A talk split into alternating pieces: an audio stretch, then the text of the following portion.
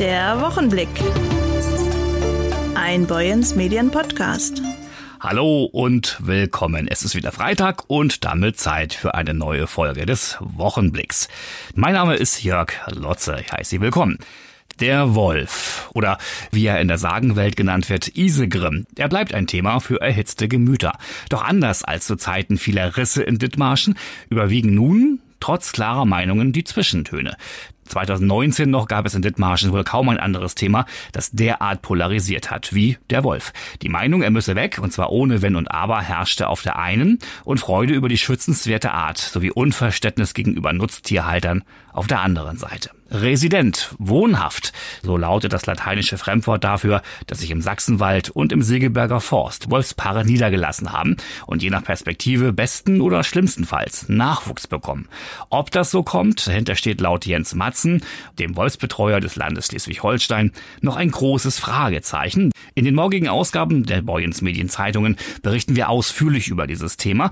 Unser Redakteur Burkhard Büsing hat mit vielen Beteiligten und Betroffenen gesprochen, natürlich auch mit dem Landeswolfsbetreuer Matzen. Was kam denn dabei raus, Burkhard? Jens Matzen hat mir erzählt, dass die beiden nun sesshaft angesehenen Paare ja nun erstmal vor Ort sind, es aber auch noch nicht unbedingt heißt, dass es zu der Rudelbildung kommt, die nun einige befürchten, andere sich eventuell darauf freuen. Mhm. Jetzt müsse abgewartet werden, wie sich das weiterentwickelt. Die Paarungszeit, die beginnt, so Matzen, erst Ende Dezember.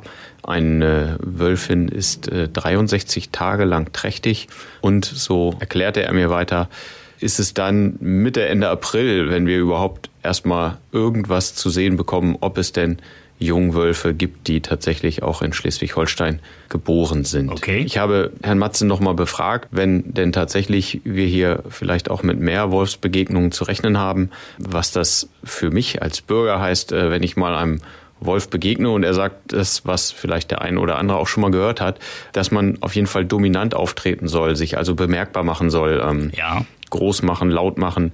Das sind Dinge, der Wolf ist ein scheues Tier und verschwindet dann. Es könne schon mal passieren, dass ein Wolf auch durch ein Dorf streift, was aber noch lange nicht heißt, dass er nicht dem Menschen gegenüber scheu ist. Sobald er einen wittert, haut er ab. Und da war doch noch was mit hastigen Bewegungen, oder? Wichtig sei vor allem, sich langsam von dem Wolf zu entfernen und auf keinen Fall wegzurennen. Denn das macht das Tier wiederum neugierig. Das kennt ja der eine oder andere vom Hund dass dann auch ein Hund hinterherläuft. Das äh, ist ein Problem, was Jogger insbesondere deutlich kennen. Absolut, ja. Wer ohnehin Angst vor Hunden schon hat, der könne sich zusätzlich auch noch mit einer Trillerpfeife rüsten, dass man dann entsprechend noch mehr Lärm machen kann. Und da ist sich Matzen dann sicher, dann haut der Wolf ab. Und noch ein wichtiger Tipp, den er hat für alle Hundehalter, dass die sich an die Anleinenpflicht, die ja ohnehin oft und in vielen Bereichen vorgegeben ist, auch wirklich halten. Denn da kann es zu sehr unschönen Begegnungen kommen, wenn Hunde einfach weiter loslaufen und dann sich mit dem Wolf anfangen zu streiten. Und das will natürlich ernsthaft niemand. Du hast auch gesprochen mit Wulfeiner Kummitz, dem Sprecher des Jagdverbandes Schleswig-Holstein, denn der Wolf soll ja ins Jagdrecht hinein und damit die Möglichkeit geschaffen werden, ihn äh, zu bejagen. Lass uns doch schon mal reinhören in das Gespräch. Herr Kumitz, was bedeutet für den Landesjagdverband die geplante Aufnahme des Wolfs ins Jagdrecht? Also für uns bedeutet das erstmal, dass wir uns natürlich darüber freuen und die Sache begrüßen, dass dieser langjährige Wunsch jetzt umgesetzt wird. Generell ändert sich aber für das Thema Jagd und den Wolf für uns erstmal nichts, weil der Wolf nach wie vor ganzjährig geschützt sein wird und insofern ähm, auch nicht für uns bejagbar ist. Und das haben wir im Moment auch gar nicht vor. Wir haben jetzt die Nachricht bekommen, dass es zwei residente Paare gibt. Werden Wolfsrisse ein zunehmendes Problem im Land werden? Ja, wenn wir das jetzt heute sagen könnten, dann wäre das relativ einfach, das Leben. Da können wir nicht in die Glaskugel schauen. Also wir wissen bis heute nicht, ob sich diese beiden residenten Paare überhaupt untereinander mögen. Das heißt, ob die sich dann, wenn die sogenannte Ranzzeit, also die Paarungszeit ist, ob die sich überhaupt verpaaren oder ob die vielleicht schon im Januar, Februar sagen, dass Schleswig-Holstein gar nicht ihr Land ist und schon wieder verschwunden sind. Diese Sache bleibt abzuwarten. Wie blicken Sie als Jäger persönlich auf den Wolf? Ist es ein gefährliches Raubtier oder ein Tier, das zur Artenvielfalt beiträgt? Also generell ist es erstmal ein Raubtier, was jetzt aber nicht heißen soll, dass wir da jetzt oder dass ich jetzt Lieschen Müller sagen würde, sie muss große Angst haben wie bei Rotkäppchen und dem bösen Wolf. Für Schleswig-Holstein sehe ich ihn noch nicht als Konkurrenz für irgendetwas. Er ist einfach da. Ich halte es aber auch nicht für richtig zu sagen, dass der Wolf hier nach Schleswig-Holstein gehört, weil wir einfach gar nicht die Region hergeben für ein Tier, was eigentlich sehr, sehr viel Wald benötigt und äh, große Flächen benötigt. Also ich sehe den Wolf nach wie vor als Besucher. Wir müssen bloß schauen, ob es dann immer nur ein paar wenige Besucher sind oder nicht. Es ist ja nun auch so gewesen, dass wir den großen Stress zum Glück 2019 hatten. Da sind schon ein paar Jahre vergangen. Und in den letzten zwei Jahren sind die Risse ja zum Glück, was jetzt die Weidetiere angeht, deutlich zurückgegangen. Ja, die BUND-Vorsitzende Martina Arndt, auch das können Sie morgen ausführlich lesen, findet es aus Artenschutzgründen großartig, dass wir die Wölfe wieder haben. Und für die Fälle, dass der Wolf reißt, seien Kontrollen und Entschädigungen wichtig. Das sehen natürlich auch die Schäfer zum Beispiel so, die diverse tote Schafe zu beklagen haben und eben alles andere als schöne Bilder vorfanden, als sie dann nach dem Wolfsriss auf die Weide kamen.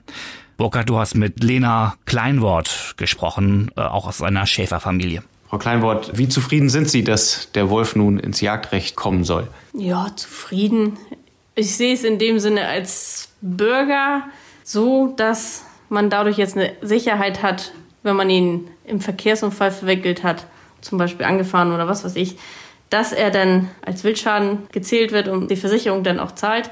Für das Tier selber es eine Sicherheit gibt, dass zum Beispiel Polizisten, Jäger ihn dann auch erlösen dürfen, wenn er angefahren wurde ist das ja auch ein großes Thema gewesen. In Bezug auf ja, die Schäfer und so sehe ich da jetzt keinen großen Vorteil drin. Es ist zwar ein kleiner Schritt schon mal, aber bringt uns jetzt im Großen und Ganzen nachher auch nicht viel weiter. Im Sachsenwald und in Segeberg gibt es nun residente Tiere. Äh, bereitet Ihnen das Sorge? Solange sie sich da unauffällig verhalten, sehe ich da jetzt noch keine große Sorge drin, weil ich auch denke, dass die Tiere da schon länger sind, nicht erst jetzt, wo es anerkannt wurde, wenn sie nachher die Rudel größer werden, werden wir wieder Druck bekommen. Da rechne ich fest mit, aber ja, im Moment nicht. Ab wann ist äh, für Sie der Wolf ein Problem? Wenn wir das so wie 2019 sehen, da täglich gerissen wird, ohne generell überhaupt zu fressen, einfach nur dieser Blutrausch, wie man ihn so schön nennt, ja, dieses unkontrollierte Tiere reißen, das ist für mich ein Problem. Ein einzelnes Tier, was einmal die Woche sich ein Schaf holt, ist auf keinen Fall schön, aber ein großes Problem ist das dann noch nicht.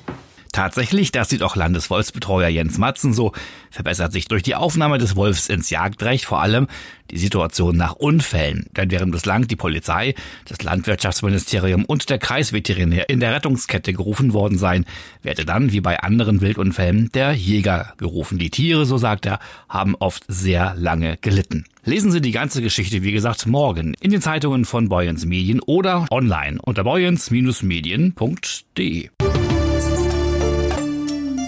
Nicht nur wer eine Reise gemacht hat, kann so einiges erzählen, so weiß es ja der Volksmund, sondern auch derjenige, der nach fast 50 Jahren Berufsleben in den Ruhestand geht. Und wenn es sich um den stellvertretenden Polizeichef von Heide handelt, dann erst recht. Thomas Schulz steht am Ende seines aktiven Berufslebens und unser Kollege Maurice Dannenberg hat mit ihm gesprochen. Vieles hat Thomas Schulz in seinem Beruf erlebt. Kurz vor dem Ruhestand blickt der stellvertretende Heider Polizeichef auf 47 Dienstjahre zurück. Der heute 62-Jährige ist mit 15 zur Polizei gegangen, doch Warum eigentlich? Das weiß ich eigentlich im Nachhinein gar nicht. Äh, da gibt es eine Geschichte, die hat meine Mutter schon immer meinen Kindern und letztendlich auch meinem Enkel erzählt. Ich soll acht gewesen sein. Und da habe ich meinen Opa zu Besuch gehabt und wir saßen in der Küche auf der Eckbank und mein Opa hat mich gefragt, ja Junge, was willst du da mal machen, wenn du groß bist? Habe ich gesagt, ich will zu den Bullen.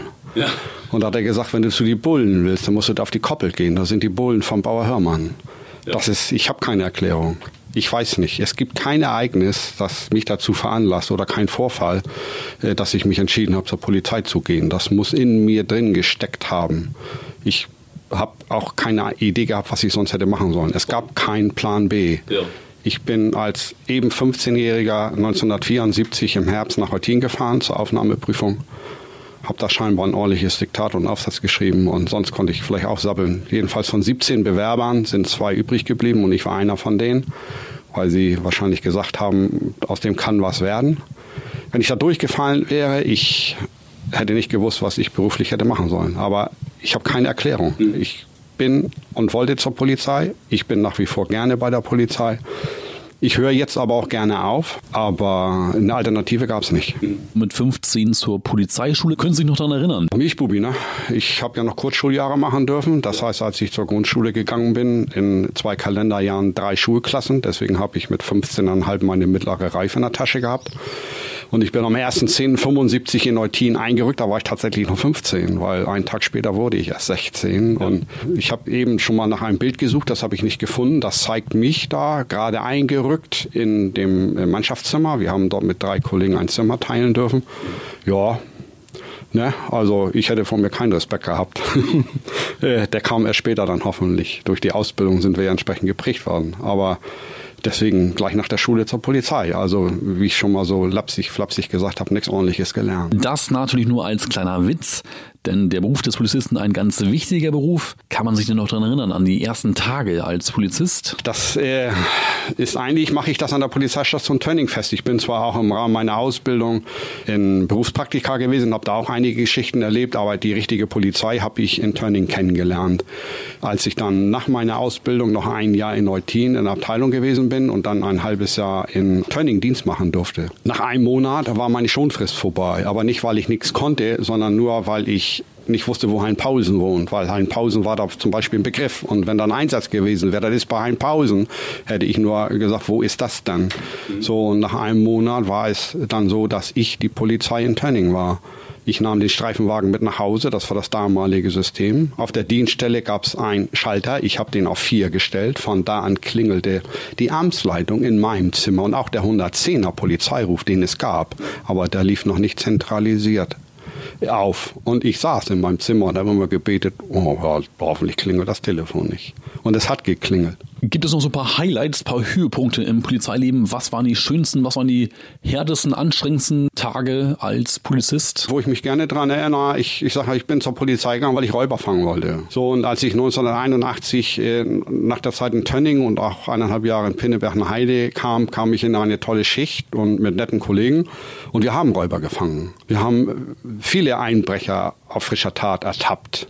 Ich hatte auch das Glück, mal einen Brandstifter unmittelbar nach ähm, Brandlegung in Nordhastedt, als er dort einen riesen Bauernhof angezündet hat, festzunehmen, weil ich den richtigen Riecher hatte. Irgendwie stimmte da was nicht. Und ich habe gedacht, der ist das. Den habe ich einfach mal festgenommen. Und der war es tatsächlich. Oder ich habe auch einen Bankräuber auf seiner Flucht festnehmen dürfen mit Schusswaffe und, und äh, Beute. So, das sind natürlich so die Sachen, an die man sich gerne erinnert. Ich erinnere mich allerdings auch noch, dass als ich noch in Nortin Dienst machen durfte, ich habe überlegt, ich glaube, das muss 1978 sein, als wir einen Besuch der Queen in Kiel hatten. Da durfte ich den Leiter der Bereitschaftspolizeiabteilung, äh, Eduard Schmidt, gefahren. Und wir waren das einzige Auto, das sich auf der Route bewegte, auf der nachher die Queen gefahren ist. Alles stand und nix, aber der kleine Polizeibeamte Schulz mit seinen 18 Jahren und drei Keksen durfte da mit dem Polizeiwagen rumfahren.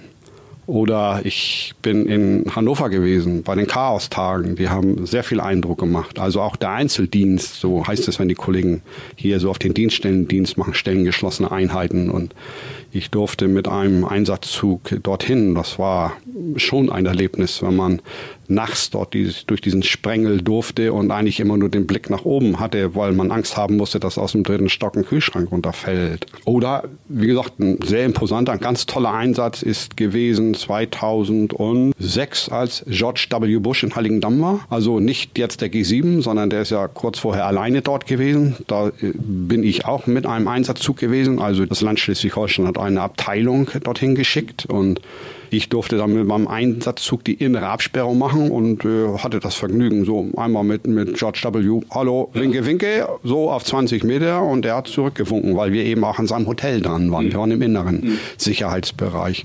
Das waren schon so Sachen, die ich ganz gut fand. Mehr als 19 Jahre tätig in Heide. Wie hat sich Heide in den letzten 20 bis 30 Jahren verändert aus polizeilicher Sicht? Heide an sich ist natürlich moderner geworden, ist größer geworden. Viel bedeutender ist eigentlich, dass die Gesellschaft sich verändert hat. Wenn ich jetzt mal zurückblicke, wie die Polizei sich vor 40 Jahren aufgestellt hat, wie der Bürger mit der Polizei umgegangen ist, wie auch wir mit dem Bürger umgegangen sind, auch was wir zu tun hatten, äh, das unterscheidet sich deutlich. Also ich bin ja nun hier im hinteren Bereich der Dienststelle tätig. Ich bin ja nicht mehr der, der Räuber fängt, sondern ich äh, bin dafür verantwortlich, dass meine Kollegen die Räuber fangen. Ich muss denen die Voraussetzungen schaffen. Ähm, ich beneide die Kollegen insbesondere hier vorne auf der Wache nicht im 24-7-Dienst. Mhm. Also die Schlachtzahl hat dramatisch zugenommen, ähm, um das einfach mal auch so ganz erlaubt zu sagen. Und das ist nicht böse gemeint. Der Bürger ist anstrengender geworden. Ich glaube, dass es zunehmend verhaltensauffällige Menschen gibt. Aber die sind nicht selbst dafür verantwortlich. Das ist einfach eine gesellschaftliche Entwicklung. Aber das bedeutet auch, dass äh, der Mensch, mit dem wir ja arbeiten, für uns anstrengender geworden ist. Auch die Schlachtzahl hat sich erhöht. Sie sagten mal, dass Sie als Polizist Sozialmitarbeiter sind, dass Sie jedem Menschen helfen, aber auch ganz kuriose Fälle sind meistens dabei. Ja, natürlich. Wir, wir schicken niemanden nach Hause. Es sind nicht sofort immer polizeiliche Lagen, die da entstehen. Der Bürger, der zu uns kommt, äh, möchte nicht eine Anzeige unbedingt erstatten, weil er gehauen worden ist oder weil was geklaut worden ist oder weil er falsch geparkt hat. Also wir sind ein Haus mit offener Tür und wir schicken niemanden weg und es kommen auch viele Menschen mit ihren privaten Nöten zu uns, weil sie sich irgendwo Hilfe erhoffen. Und wir sind nun auch eine Behörde, die rund um die Uhr, sieben Tage die Woche greifbar ist. Und oft ist es so. Und wann bekommen wir Zahnschmerzen? Am Wochenende, wenn der Zahnarzt nicht mehr da ist. Und so glaube ich auch, wann sind die Sorgen und Nöte am größten, wenn alle anderen nicht mehr da sind. Dann wird das interessant. Und wo kann ich dann hingehen zur Polizei? Weil da finde ich jemanden, der hört mir zu und wenn er kann, hilft er. Und deswegen sind wir eigentlich auch im Bereich der Sozialarbeit tätig, auch wenn das gar nicht unsere originäre Aufgabe ist. Aber wir tun es und wir tun es gerne. Wie zum Beispiel? Also gibt es auch Passanten, die kommen nur, weil sie wissen wollen, äh, wo der nächste Zahnarzt ist, oder? Ja, gibt es auch. Natürlich. Ja. Wir haben auch Menschen, die kommen und sagen, ich habe Zahnschmerzen, ich, ich finde keinen Zahnarzt. Tatsächlich. Es sind es alle möglichen Geschichten. Ich, ich habe meinen Schlüssel verloren oder ich suche den Weg oder wo kann man hier am besten einkaufen oder wo gibt's die beste Pizza, frage ich mal die Polizei oder so. Das kommt tatsächlich vor. Es kommen auch Menschen hierher, die einfach nur mal herkommen und guten Tag sagen und sich auch vielleicht mal bedanken, dass sie mal ein freudiges Ereignis mit uns hatten. Aber wie gesagt, die Palette dessen, warum wir hier besucht werden, die ist unerschöpflich. Also zur Polizei darf man immer kommen. Ja. Wenn jemand Hilfe braucht, wo soll er sonst hingehen, wenn alle Türen verschlossen sind? Es gibt also ein Schlagwort, die Polizei dein Freund und Helfer. Und ich glaube, wir leben das auch hier in Heide noch. Wir wollen auch den Bürger Kontakt. Und wir, letztendlich sind wir für den Bürger da. Er bezahlt uns. Er hat einen Anspruch auf uns, auf unsere Arbeit. Mit dem Herbstbeginn endet in vielen Dithmarscher touristischen Einrichtungen die Hauptsaison. Zum Beispiel auch im Burger Waldmuseum. Eine Saison, die die erste war nach Corona belasteten Zeiten. Boyens Medienredakteurin Michaela Reh hat mit Burgs Waldmuseumsleiterin Anke Schröder gesprochen und mit ihr auch schon ein Saisonfazit gezogen. Frau Schröder, wie ist die Saison im Burger Waldmuseum gelaufen? Wir sind in diesem Jahr ganz zufrieden mit unseren Besucherzahlen. Uns haben wieder viele Einzelbesucher aufgesucht auf Spaziergängen und sind dann hier auch im Museum eingekehrt, sodass wir die Zahlen aus der Zeit vor Corona fast erreicht haben. Schulklassen kommen auch wieder zu uns nach der langen Corona-Pause. Allerdings gab es hier einige Unterbrechungen durch ausfallende Züge und ansonsten war das eigentlich alles sehr erfreulich in diesem Jahr. Was planen Sie für die Zukunft, vielleicht sogar schon für die nächste Saison? Konkrete inhaltliche Pläne haben wir jetzt keine. Wir wollen aber versuchen, den Gästen hier verstärkt auch unterschiedliche Informationsebenen anzubieten. Wir haben mit einer Beschilderung mit Texttafeln für Kinder im Grundschulalter schon begonnen und wollen das gerne in der Zukunft ausbauen und auch eine Expertenebene noch schaffen. Vielen Dank. Lesen Sie die ausführliche Geschichte am Montag in den Zeitungen von Boyens Medien oder wie immer online unter boyens-medien.de. Und das war's auch schon wieder, die neue Folge des Boyens Medien Podcast Wochenblick. Wie immer jeden Freitag neu an dieser Stelle. Die Redaktion hatten heute Michaela Reh, Burkhard Büsing und Maurice Dannenberg. Außerdem meine Wenigkeit. Ich bin Jörg Lotze und bevor ich Ihnen jetzt ein tolles Wochenende und eine super Woche wünsche, ganz kurz noch ein Hinweis in eigener Sache. Wir würden Ihr Interesse gerne auf einen weiteren unserer Podcasts lenken, auf den Nachgefragt-Podcast, eine Zeitreise auf dem Land. Regisseur Lars Jessen und sein Kinofilm Mittagsstunde. Mein Kollege Tobias Kirchner hat mit dem gebürtigen Meldorfer Regisseur gesprochen über sein aktuelles Projekt, über den aktuellen Film Mittagsstunde. Sie finden diesen Podcast unter Boyens Medien nachgefragt, in jeder Podcast-App oder auf unserer Seite boyens-medien.de-podcast. Jetzt abonnieren. Kostet nichts. Und in diesem Sinne, egal was Sie machen, machen Sie es gut. Bis nächste Woche. Der Wochenblick. Ein Boyens Medien Podcast.